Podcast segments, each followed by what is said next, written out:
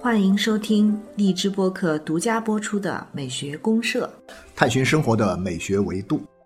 亲爱的听众朋友，大家好，我是生活美学观察家小明老师，我是可可老师，欢迎大家。欢迎大家。可老师，那个前不久呢，刚刚有一个嗯不好的消息哈，就是咱们当代一个很重要的美学家。李泽厚先生，李泽厚先生，对，十一月二号的时候，在美国去世了。嗯啊，对，美国刚刚去世啊，这一下就我发现，就是这样一个美学家，而且是在美国去世的，这么大老远的哈。现在咱们国内的大事儿这么多，但是呢，李泽厚先生去世的消息呢，上了热搜了。对，啊，上热搜了，对，然后大家都在说，对，然后我一看这种感觉，哎呀，我说天哪，我原来以为，呃，李先生这个因为是八十年代很出名嘛，对，青年呃，然后后来九十年代以后就去了美国了，这么多年，三十年了，在国外啊，去国三十年，我以为国内知道他的人都不多了啊，然后他去世的消息可能在一个小范围内会有一点点影响之外呢，很快就会被淡忘掉，没想到那两三天时间里面。好多人都在聊李泽厚先生，对对对对，然后这一波聊下来，我觉得让我想起了就是当年的那股热潮，美学热 啊，美学热，八十年代的美学热，咱们去追着看那个美美的历程哈，对对对，美的历程那么分迷都买不到的对对对对对对是是是，再版再版再一再的再版啊，对对对，那我们今儿就来聊一聊李泽厚先生的这种。他的一些美学思想、美学观念，特别是他的这本《美的历程》这本书，在我们今天这个时代，是否还有一些独特的意义？我觉得可以聊一聊。对，我是觉得特别有意义和价值啊！您觉得哈？对，对我们当代美学的面貌的影响很深。对对对对，因为当年那个时候肯定是影响特别深远啊。但后来的话呢，好书也多了嘛。呃，某种意义上讲，包括李泽厚先生本人，他也写了很多其他的各种各样的著作，特别多嘛。这本书呢，包括李泽厚先生他自己也说，的，并不是他最重要的一本书，对吧？最重要的书至少前几都排不上啊，都排不上，排不上，对，没错。但是呢，就我会觉得说，今天因为这次李先生去世，然后大家都在聊这个李先生的这个话题和他的书和自己怎么样受到李先生的影响，然后谈这个过程当中，我突然发现，其实这本书啊，它具有某种跨越时空的意义啊。今天这个时代，我们仍有必要去读一读这本书，咱们就来聊聊这个话题。好不好啊？好，先听听音乐啊，听音乐好。OK，结合这个话题，柯老师，您是选了什么音乐？哎，我是选了一首勃拉姆斯的音乐，《第二交响曲》。为什么选《第二交响曲》哈？其实是这样的，因为我觉得勃拉姆斯的《第二交响曲》呢，给我一种什么呢？给我一种啊，如沐春风的感觉。哦，是他当时在那个奥地利的一个。好像一个风景如画的风景如画，奥地利哪儿都风景如画，但是呢，他又在这个山水之间度假的时候，您知道，就是说这个叫什么？奥地利那地方真的是太漂亮了。对，然后呢，这个。勃拉姆斯写第二交响曲之前呢，这个纠结了二十多年，写这个第一交响曲写的好苦啊，非常辛苦啊，非常辛苦。但是呢，他把第一交响曲写完了之后呢，我就有一种什么感觉呢？他后面写的第二和第三呢，就这种感觉是什么？就是从这个崎岖的山路上啊，突然一下子穿过了啊，然后呢，费尽千辛万苦到达了一个高峰之后，完了接下来是一马平川的这种感觉啊。对于他呢，曲子一上来给我们的这种印象就是哇，春天来了。啊，充满了这种阳光和煦的春风啊，然后这种感觉恰好我就回忆起来，就很像是我八十年代初那个时候美学来了，美学来了的感觉，您知道吗？就有这种意思啊。对他这个曲子虽然给人感觉如沐春风，但其实是夏天写的，其实是夏天写，没错没错。但是你看上去就是阳光普照的那种意思，对，它很欢快，很轻松，很轻松，真的是心放下来那种感觉，充满了一种幸福感。我觉得是对对对，让我们对人与自然的关系有了一种非常。真切的体会，我是有这种感觉，所以各位可以先来听听这个开头这几分钟哈，哎，你看看它的主题出来是什么感觉啊？这种，好，我们先听一下啊，先听一下，感受一下。布拉姆斯第二交响曲，对，嗯。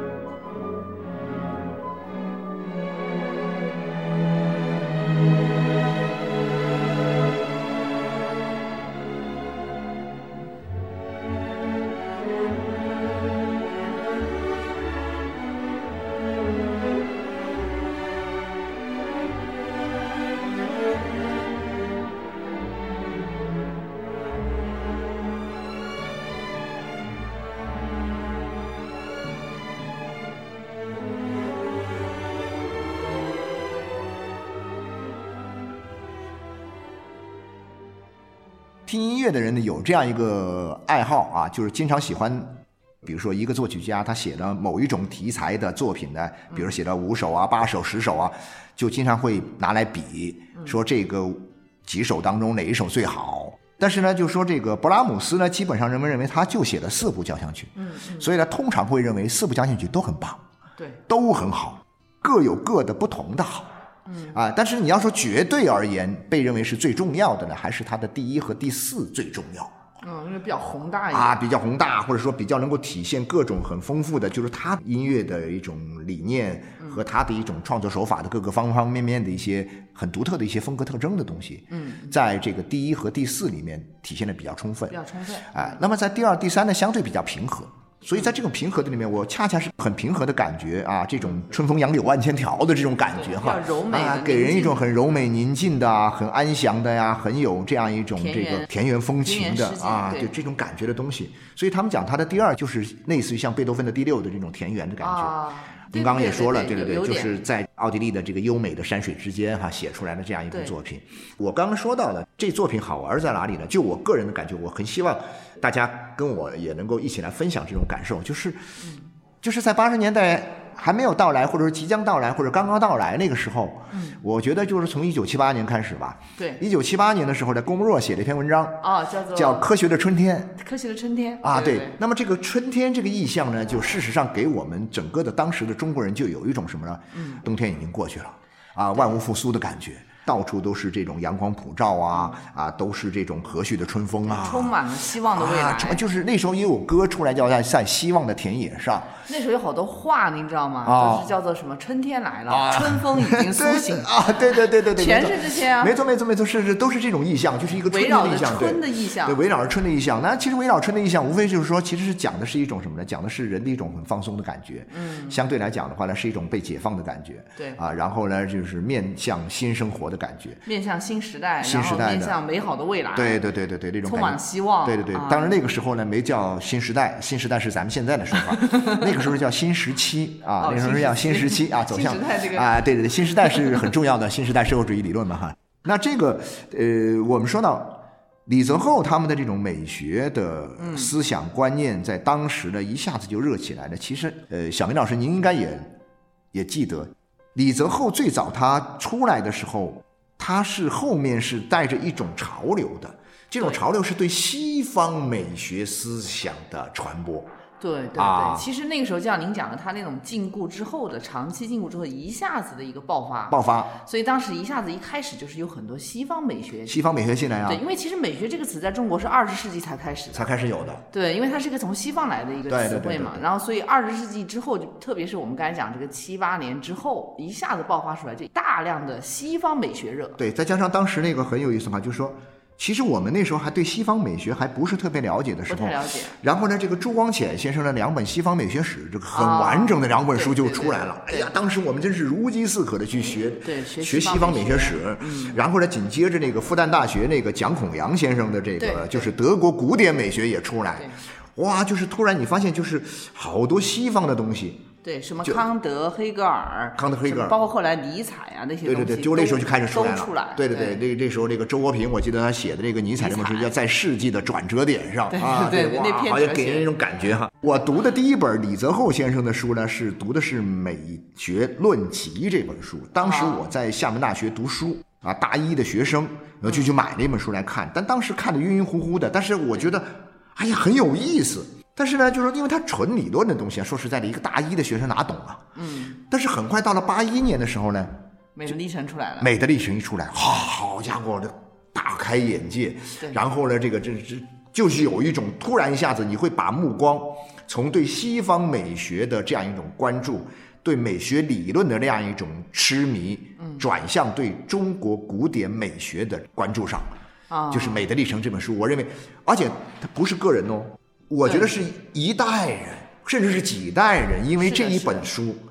第一本第一版出来是文物出版社出的，一九八一年的版1981年对，一对九八一年的版本。出来之后呢，人们觉得，因为你说实在的，你要是谈美学理论，嗯，或者说讲西方美学，跟我们中国人还是有点隔，您您知道吗？就说还是还是隔了一层，会有的。啊。我。那个黑格尔的美学一直都读的哎呦，您很困难，太对了，黑格尔美学不下去。我是一个还觉得说自己好歹也是一个冒牌的这个美学爱好者。啊，黑格尔那四本美学我都买了，但是说实在的，我只看了第一卷我就看不下去了。哦，很晦涩，然后呢他讨论的那些东西我们也不熟，不熟嗯。因为那个年代，八十年代初、七十年代末、八十年代初那个时候，你给我讲那些什么世界名画，很多我都没看过。嗯。你给我讲什么古希腊的那些，我那会儿我都好像一九八零年代初那会儿还没有见过这个维纳斯那个雕像都没看过。它是逐步进来的。对啊，不是说照片没看过，对80不年代用说。对啊，你说后来去卢浮宫看那个原作，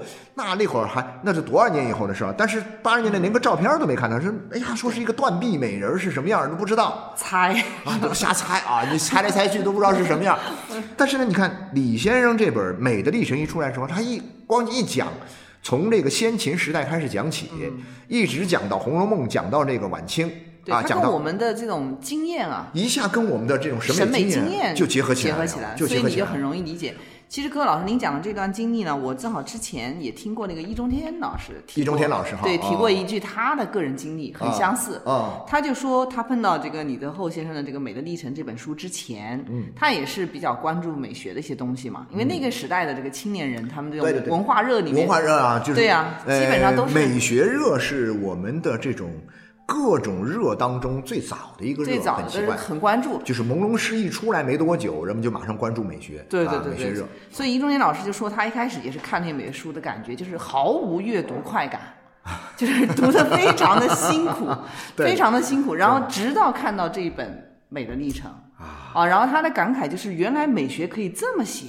啊，就是用这种非常诗意的情感充沛的语言，没错没错然后给你娓娓道来的讲一段中国的这个艺术，而且跟你的日常的一些这种审美经验是能够对应的。对，高度对应的，对，没错。对，所以你就会觉得，哎呀，就特别的，真的是美学，特别美，呃特别美，对，就是说进入他不仅讨论美，而且他自己写的东西也给人一种美感，文字也很美，哎很确实很美，文字也啊很美，他的描述，我对对觉得对对对。就是情感还是诗意的表达都没很没错没错没错。当然，那个谁，好像易中天老师还说的另外一本，就是那个当年也是这个很流行的一本历史书啊，《万历十五哦年》万历十五最早最早进来八十年代初进中国大陆的啊这样一本书。那我们来讲到当时就是所谓的美学热呢，确确实实其实其实是一种理论热。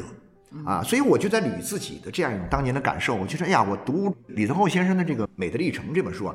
我现在还能够记得当年很多地方它给我带来的一种强烈的冲击，就顺着刚刚易中天老师说的这个意思，嗯，就是我也是觉得说，哎呀。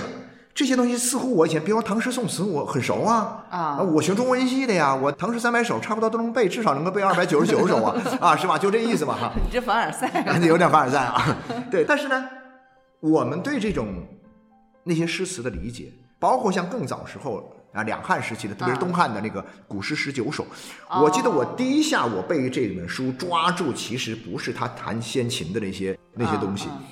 他是谈这个两汉时候，谈到《古诗十九首》的时候，啊，他讲到《古诗十九首》的这种离愁别绪啊。哦，他就会说到，这是我们中国人对生命的一种体验，嗯嗯，就是你能够体验到一种生命的内涵，嗯，是从古诗十九首开始的。啊，哎，我就会说，哎在呀天！楚汉浪漫主义的对那楚汉浪漫主义那一章里面讲到说，以前人们对这个情感的认知、对情感的理解，只是表达一种情绪的东西，或者说只是说按照我们《诗经》啊，或者说《楚辞》的那样一种套路，或者到了汉朝就更不得了了，那种汉赋的那种路数，都是经世致用的啊，儒家思想的那些东西。对对对，我们的文学跟我们人的生命体验的关系，相对还还是比较远的。比较弱是，比较弱的。但是呢，古诗十九首什么呢？你一看古诗十九首都很忧伤，这种忧伤是怎么来的呢？是因为突然你感觉到，我觉得李泽厚是这么好，印象中是这么说的，就是说，你突然发现你的生命呢，你突然觉得不确定了，你把握不了了，嗯嗯，啊，朝生夕死的现象啊，天天都有啊，嗯，我白天还活着好好的，晚上我就没了，啊，你突然会觉得人的生命怎么这么脆弱，啊，人的这样一种存在怎么这么充满了不确定性。投射在这样一个《古诗十九首》这个诗歌里面，你就发现这些文人，他们里面的对这种生命的感慨，就不是一种所谓的无病呻吟啊，他们真的是，哦，那个时代中国人真的是感觉到了活的不容易。然后呢，再把这种活的不容易的东西，通过一种诗歌的这样一种抒发情感的抒发，用很文艺的方式表达出来。嗯，那这种解读我们以前不是这样解读。对，他在魏晋风度的那个人的觉醒那部分也是这么解读的，而且对相似的。对，而且魏晋风度，我觉得他那里面的东西特别厉害在哪里呢？特别厉害的一点是什么？就是说他把魏晋这个时期，嗯，作为我们去考察中国历史和中国文化发展的一个关键的时期。是啊，它是一个转折点啊，是一个转折点。以前我们通常觉得魏晋嘛，连一个正儿八经的这个王朝都没有，是吧？好像乱七八糟那种感觉。你汉朝两汉多厉害呀，唐宋多厉害呀，至少一个王朝几百年。魏晋那些王朝多长时间了？几十年、百十年都不到。我们总觉得魏晋是一个不稳定的时期啊，不确定的时期，然后充满了动荡，充满了各种各样的纷争的这样一个时期。嗯，但是呢，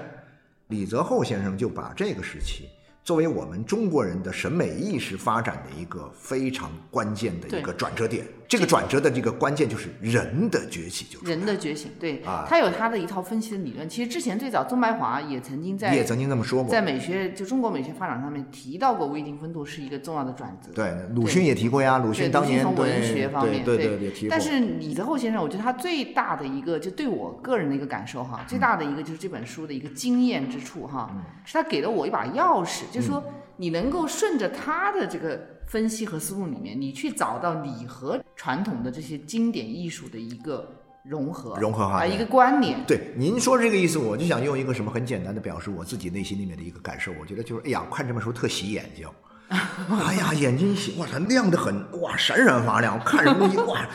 哎呀，这个目光如炬的感觉。你比如说，他当时分析初唐那个张若虚那个《春江花月夜》哈，盛唐啊，在盛唐之音那一节里面，先讲初唐。对。哇，天哪，我好喜欢那段啊！他分析那个以前我们讲《春江花月夜》，最多说到什么呢？哎呦，这诗写景特别好。啊，我记得我们当时那个学习中，哎，你看看这首诗写景哈，哎呀，写的多么的生动，写的多么的有意境，有层次。你光这么来说。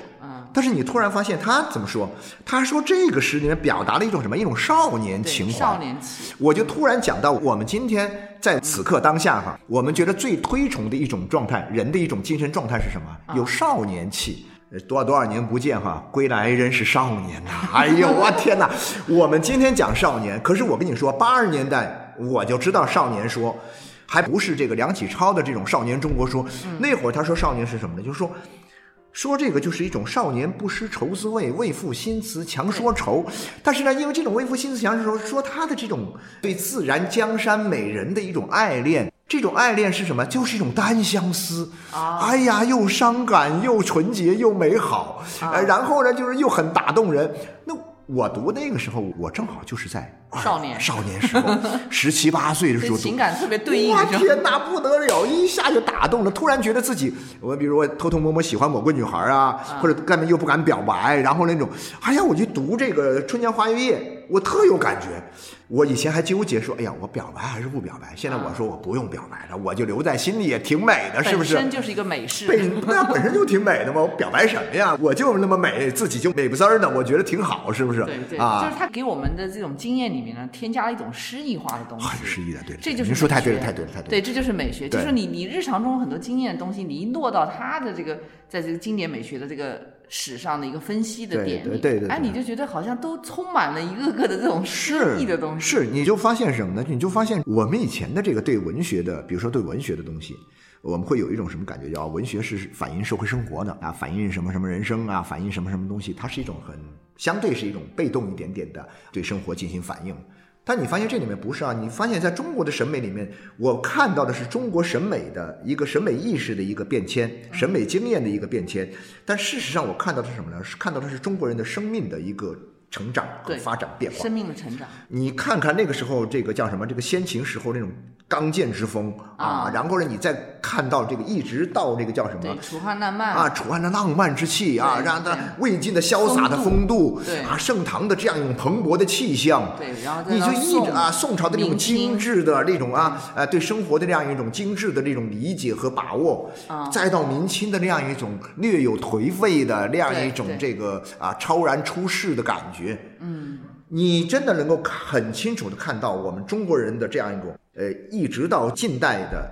古代到近代的这么几千年时间里面，我们的中国人的生命的发展的一个轨迹啊，对。它其实里面饱含的是一种就是共性，跟我们现在当下人的一种对生命体验的共性。没错没错，所以生命的成长，对是有共性的嘛。没错没错，第一哈我觉得就是他把跟我们的很多中国人的这种经验、审美经验结合起来了，这是他真的是在那个时代非常非常了不起的一件事对，情。在那个时代来讲，可能是第一本这样子的。第一本这样子对，因为原来我们看美学、看艺术都觉得是跟自己是日常生活没。关系的，都是学问，你那做学问，很你是研究，你是艺术家，你去玩那些东西对对。他这个就不一样。然后呢，第二呢，我觉得就是他确实谈这些东西呢，都谈出了自己的一些新意，嗯跟别人不一样。我的感受是说，这个就是洗眼睛的感觉。您您刚说这个谁，这个易中天老师，他的感觉就是哇，原来还可以这样聊啊，讲中国的历史。然后呢，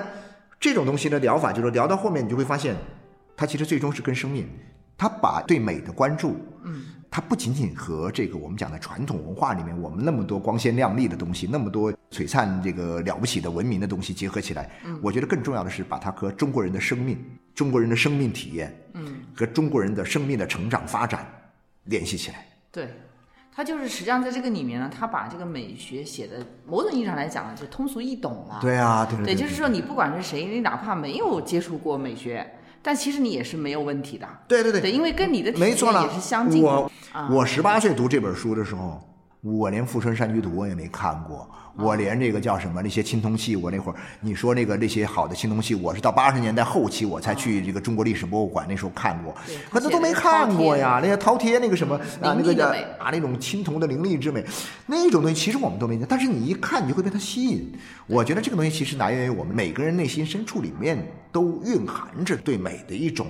天然的一种追求的这种共性，对吧？对对对，对它是一种共性。对所以讲到这里呢，其实我们俩都是属于典型的，就是这本书对我们个体啊是受益很多，受受益很多对，可以算也可以算作是我的一本美学的启蒙书，是吧？？也是启蒙号。对，因为我是九十年代去看这本书的。您后来学的就是学艺术美学是吧？学美学学艺术是吧？所以这本书当时是读的还算比较早，嗯，就那时候一开始有兴趣，我还记得有一段时间这本书买都买不到，买不着的。后来我们知道，这本书呢，就说我印象中大概出了至少五六个不同的版本，在不同的时代，至少五六个。对对对，还有好多二手书店里面这个书都你看。从文物出版社出的，到这个什么天津社会科学出版社出的，嗯，到什么这个华夏出版社出的，然后到三联书店出的，嗯，好多版本呐、对，我是天津科学那个出版社的那个，对对那个好像算是它比较经典的，还算是比较经典的有插图有插图，对对对对。但是我们今天在讲李先生的时候啊，他更多的还是一个思想家，他的就是说你要真说他的贡献呢，他当然绝不仅仅是一本美的历程的一个贡献，他还有好多书，对不对？我相信一般的人不可能去读这么多他的书，但是呢，就我的印象来说，他对我们这代人的一个影响，或者说我受他的这个影响，我觉得他的很多的观点。从当年的这个美学，它这种美的实践说，到后面的这个就是极电说，到后面的文化心理结构说，再到后来他研究中国思想史，中国古代思想史、近代思想史和现代思想史，他研究的这种什么的乐感文化呀、实用理性啊。和启蒙与这个救亡的双重变奏啊，对啊，还有甚至包括他后面对这个巫术文化的研究啊，这些东西其实都是极具原创性的研究。对他从那个儒家思想出发的一些理论，我觉得也很新。对他，他其实都是这从这里面出来的。你就发现，就是他对中国文化、思想文化的这种研究里面，他充分的考虑到了这样一种儒家思想在中国的这种正统的地位。对，因为他儒家思想对中国人的渗透和影响啊，嗯，那是没有办法避免的那。避免不了的，他不会像有些人，我就干脆我就否定你我就彻底否定，他不会，他不会那样，而且儒家思简单的想我去彻底否定我。我个人体会它的一种影响力啊，它是基本上就是说渗透到我们每个人的这种说华夏子孙呢，没错没错渗透到我们的这种血脉里面的。所以那，你去看这个美学也一样啊，就是你去看美学，我们今天的美学，虽然我们今天不会这么说啊，是我们儒家思想怎么怎么怎么着，可是我们今天的对很多文学的理解，还是一种经世致用的一种理解嘛。对呀、我们认为文学艺术术都要有用啊，实用性放在首位啊，实用性放在首位啊。儒家思想的影啊，你一个什么曲子出来然后，这曲子是为什么宣传服务的呀？嗯，啊，这个东西你表达了什么主题呀？嗯有什么积极意义呀？嗯，其实都是这样一个东西啊。对，您刚才讲到他的那个儒家思想研究里面，我觉得有一个我自己是体会挺大的，他讲的那个乐感文化。啊，乐感文化对，他在乐感文化里面，他其实也是从儒家思想的那个孔颜乐处啊，孔颜乐处里面来的，对那套理论里面理论和典理论典故里来的。来的，然后把它慢慢的就是说，哎，跟我们当下的一些这种生活美学东西结合起来以后，对对对哎，就变成了一种乐感文化的东西，就是是是就好像说你很多时候的你的这种快乐啊、你的美感啊、幸福啊这些体验，人生体验，它可能跟物质关联不大，它是一种精神性的东西。精神性的东西更多。对对，而且这种精神呢，呃，某种意义上讲呢，这种精神的东西，它，你联系到我们中国古代的一些，比如说绘画吧，嗯，你看这绘画又不写实，嗯，它甚至连这个装饰性的作用都没有，也没啥用、啊。但是呢，它看上去就，哎呀，就给你一种很陶醉的感觉啊，给向外之象啊，呃，意外之境啊，啊，给你带来这样一种很意境的，在在意境当中的那种沉醉和美感呢、就很像这个宗白华先生说的那些东西，那他有这样一种感觉，所以我就会觉得说，当我看见这个，其实以前我一直也看到有一些说法，说这个西方文化和东方文化的一个关系的时候，比如说以欧美文化为主的这个所谓的西方文化呢，它可能是一种罪感文化，就是犯罪哦啊，原罪说嘛，啊，对啊罪感文化。对中国是乐感，然后呢，一开始还没有说中国李先生出来说乐感，但是呢，很多人说什么呢？说东方文化是一种耻感哦，文化。日本文化其实后来说，其实只有日本文化才是一种耻感文化。耻感文化，耻感文化。啊但是呢，我很长时间我也在想，那我们中华文化是一种什么文化？嗯，后来发现哦，李先生告诉我说是一种乐感。对，他是用儒家思想这种安贫乐道的这个啊，安贫乐道一切，对对对，很多东西你要放下。对所以一方面你就会发现，它这个乐感文化和另外一个实用理性呢，这两个东西也是关联在一起的两个范畴。对对对啊，就是在很多方面呢，我们很讲实用的。嗯啊，我们的理性，中国人的理性不是一种抽象的理性，是一种很实用的理性儒家。思想把理性是落到实处啊，落到实处的啊，就是这个修身齐家治国平天下的这种东西。但是呢，就是说，在另外一个层面，在艺术这个层面、审美这个层面呢，它强调的是一种什么？哎，乐感的东西。啊，然后呢，这种从礼乐开始，因为我们讲礼还要跟乐联系在一起嘛？对啊，我们不是硬跟你讲一些条条纲纲啊，一些这个啊，你要守这个规矩，你要守那个规矩，我会配上音乐啊，我会有这个 有各种各样的这种，以前我们说韶乐啊，或者什么什么什么什么各种那种乐啊，然后但是这种乐慢慢下来之后呢，我们就发现，包括像我们的教义里面，我们也很讲究这种寓教于乐的这样一种方式啊，要能够让你开心一点，但是呢，对呃不要直头统的给你来教训啊。没错，您讲的恰好是讲到这个核心点。你看啊，中国这种儒家思想，它其实是以理性精神嗯为内核的。像李泽厚先生《美的历程》里面有个先秦理性思想，先秦理性思想，对对对，就是主要就是围绕着儒家思想这个内核，对对对对对又是中国人整个几千年下来血脉相连的这样的一个内核。对对对但是如果纯粹的理性的话，你看西方人纯粹理性，他人就异化了。对他容易。那那为什么中国这种理性思想，它又能够说，哎，保持这么几千年的传承，人又没有太大的问题？啊其实就是您刚才讲的这个部分。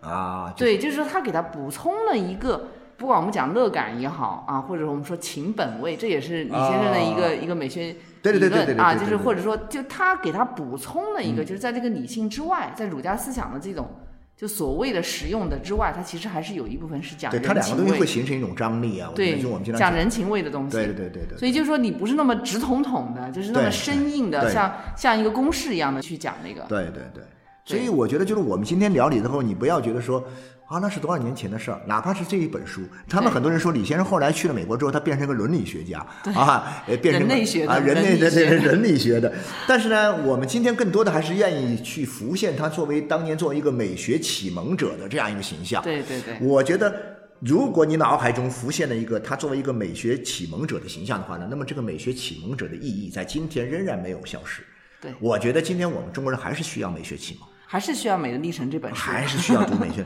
就说你当然可以读很多很多的书，但是呢，嗯我建议还是从《美的历程》这本书开始读，不要说哦，这本书已经过时了，几十年了啊，到现在是整整这个四十年，八一到现在，八一整整四十年了，四十年。但很多人觉得是四十年过时了。